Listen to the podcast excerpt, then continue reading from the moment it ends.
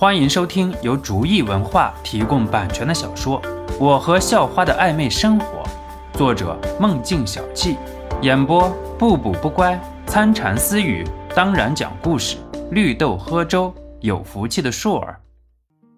第九十六集，肖诺也是恍然大悟，可是速度上能够超过生化人，这样的正常人太少了。即使是萧家轩的特种兵里，也找不出来吧？算了吧。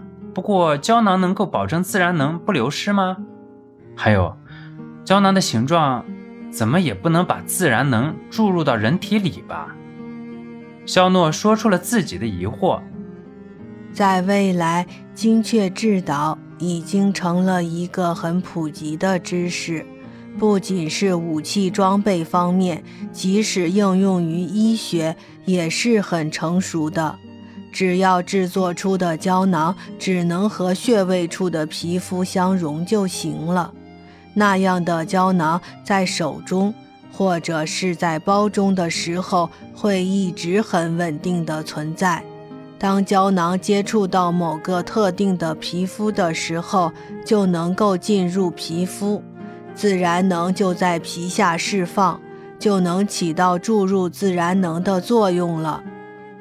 小米解释道：“至于自然能的流失，那是一个很慢的过程，在短暂的过程中是可以忽略不计的。”肖诺恍然大悟，按照小米的说法，这些都是可以一试的。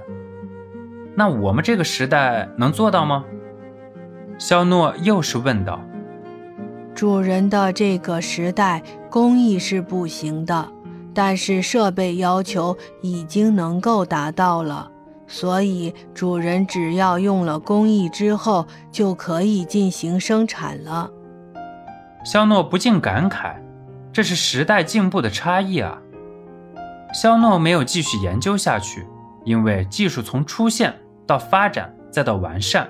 需要一个过程，可不是自己从小米那里拿过来就可以用的，而且还有将来以什么样的方式去生产，这些都是问题。肖诺在修炼房里修炼了一会儿，就去休息了。这几天忙忙碌碌也是很累了。第二天一早，肖诺还在梦里缠绵呢，可是突然的一阵闹铃打断了美梦。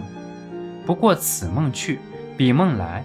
随心言要肖诺陪着逛街买东西，这老大要求了，肖诺也不敢继续在床上犯懒了，赶紧洗刷完就出门了。肖诺很快就到了随心妍家。啊，小诺来了啊，来坐吧。杨婉仪见肖诺来了，很热情招呼道：“你先坐，我去叫心妍给你们洗点水果啊。”婉仪啊。不用忙了，心妍叫我去逛街，我们一会儿就走。肖诺也是客气道：“肖诺，你来了，等会儿晶晶还在里面忙。”随心妍听到了肖诺的声音，于是从房间里走了出来。晶晶昨晚和你在一起？肖诺问道。“是啊，昨晚说好一起去逛街的。”随心妍说道。在里面戴隐形眼镜，很快。肖诺在听着随心言关于一天行程的计划，随心言还没有说完，张晶晶就从房间里风风火火跑了出来。哎呀，严小戴隐形眼镜真是麻烦。要是什么时候隐形眼镜能像化妆品一样，白天滴上去是隐形眼镜，晚上卸了直接用水冲了就行。张晶晶抱怨道。肖诺以前真没发现张晶晶眼睛小，现在看看还真是那么回事儿。张晶晶虽然是小眼睛，不过有着一种别样的魅惑。肖诺晃了晃脑袋，发现自己想多了。要是让随心妍发现自己的想法，那可就糟糕了。不过下一秒，肖诺像是被什么东西击到了一样，能把隐形眼镜做成那种一次性的，现在时代是做不到的。不知道未来行不行？肖诺的心思活络了起来。小米，刚才晶晶的那种想法能不能做到？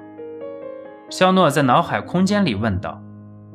主人，这个很简单的，只要现在用来做隐形眼镜的凝胶材料里面加上活化剂，那就好了。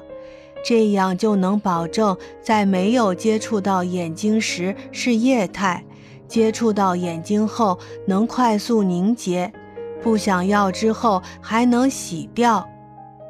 小米说道：“那会不会出现不凝结或者是眼睛的度数不合适的情况啊？”肖诺虽然不戴眼镜，不过眼镜的最大作用是调节视线。